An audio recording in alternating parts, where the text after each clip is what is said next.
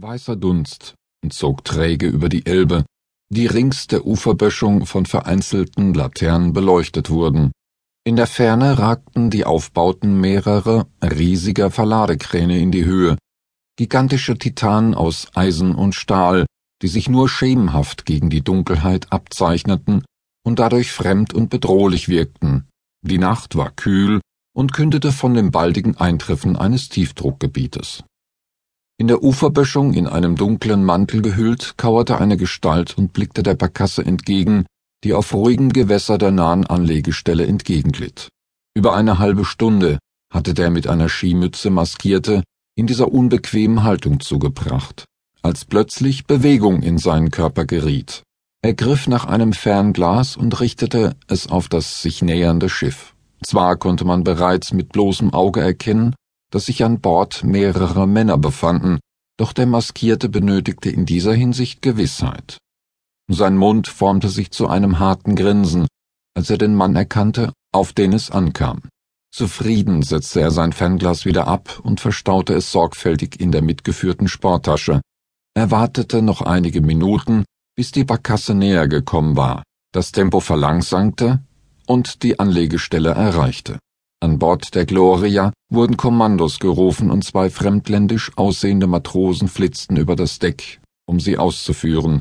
Daneben, gegen einen Container gelehnt und in ein Gespräch mit einem weiteren Deckarbeiter vertieft, stand der Mann, dem das Interesse des Maskierten galt. Letzterer griff nach unten und legte sich ein kleinkalibriges Gewehr mit Zielfernrohr über die Knie. Es war in ein Leintuch eingeschlagen, um es vor Feuchtigkeit zu schützen. Der Mann streichelte beinahe zärtlich mit den Fingerspitzen darüber, hob es hoch und entsicherte es. Währenddessen machte man sich an Deck daran, den Lotsen von Bord zu lassen, der seine Arbeit für heute getan hatte. Ein Matrose klappte eine schmale Gangway aus, und der breitschultrige Mann in der karierten Jacke drehte sich noch einmal zu seinem Gesprächspartner um, hob die Hand zum Gruß und wandte sich zum Gehen. Als sein Gesicht in den Lichtkegel der nahen Laterne eintauchte, peitschte ein Schuss durch die Nacht. Der Breitschultrige bäumte sich kurz auf und kippte hinten über. Auf seiner Stirn zeichnete sich ein kreisrundes Loch ab. Als die Schreie an Deck der Gloria losbrachen, war der Maskierte bereits mit der Dunkelheit eins geworden. Dr. Cornelius Stahl beeilte sich, mit seinem überfüllten Einkaufswagen noch vor dem älteren Ehepaar an das Ende der Schlange von Kasse 7 zu gelangen, von der er wusste, dass dort zumeist Frau Höppner saß. Die Höppner hatte ein schiefes Gebiss und strohiges graues Haar, das Stahl unbewusst immer an Putzwolle denken ließ.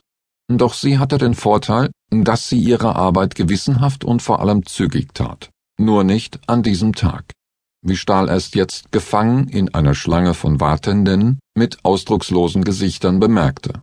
An ihrer Stelle saß eine mollige Dunkelhaarige mit Doppelkinn und großer Oberweite. Stahls Laune sank, als er bemerkte, dass ihre Arbeitsgeschwindigkeit mit der von Frau Höppner nicht mitkam. Die Artikel schienen sich zu sträuben, von ihrer Hand über den Scanner gezogen zu werden. Mitten in diese Frustration und in die Ansammlung von Langeweile brach der Song I Love Rock'n'Roll, dargeboten von Joan Jett. Die Musik übertönte alle bislang vorherrschenden Geräusche im Supermarkt und führte dazu, dass sich sämtliche Blicke auf Stahl richteten, der in diesem Augenblick verstohlen sein Handy aus der Brusttasche seines Hemdes zog und es aufklappte. Sie sind verbunden mit der Auffangstation für junge Seehunde. Möchten Sie einen Heuler melden? Hören Sie auf mit dem Quatsch, Stahl. Ich weiß, dass Sie es sind. Ein Grinsen huschte über Stahls Gesicht, und war im Nu wieder verschwunden. Oh, Sie sind es, Herr Hauptkommissar. Na, wenn Sie mich schon freiwillig anrufen, dann muss ja irgendwo ganz große Not herrschen. Er registrierte, wie der Beamte, der auf den Namen Kages hörte, ein Niesen unterdrückte und sich gleich darauf schneuzte. Stahl hielt demonstrativ das Handy ein Stück weit von seinen Ohren weg. Das können Sie sehen, wie Sie wollen, antwortete Kages grimmig. Ich fürchte, ich brauche Ihre Hilfe, Stahl. Wo stecken Sie gerade? Ich befinde mich gerade auf einer Versteigerung von herrenlosem Fluggepäck. Stahl drehte sich zu dem Ehepaar um, das seine Unterhaltung unweigerlich mitverfolgt hatte, und schob mit verdecktem Sprechmikrofon in ihre Richtung hinterher. Wenn er mitkriegt, dass ich im Supermarkt bin, muss ich ihm immer was mitbringen.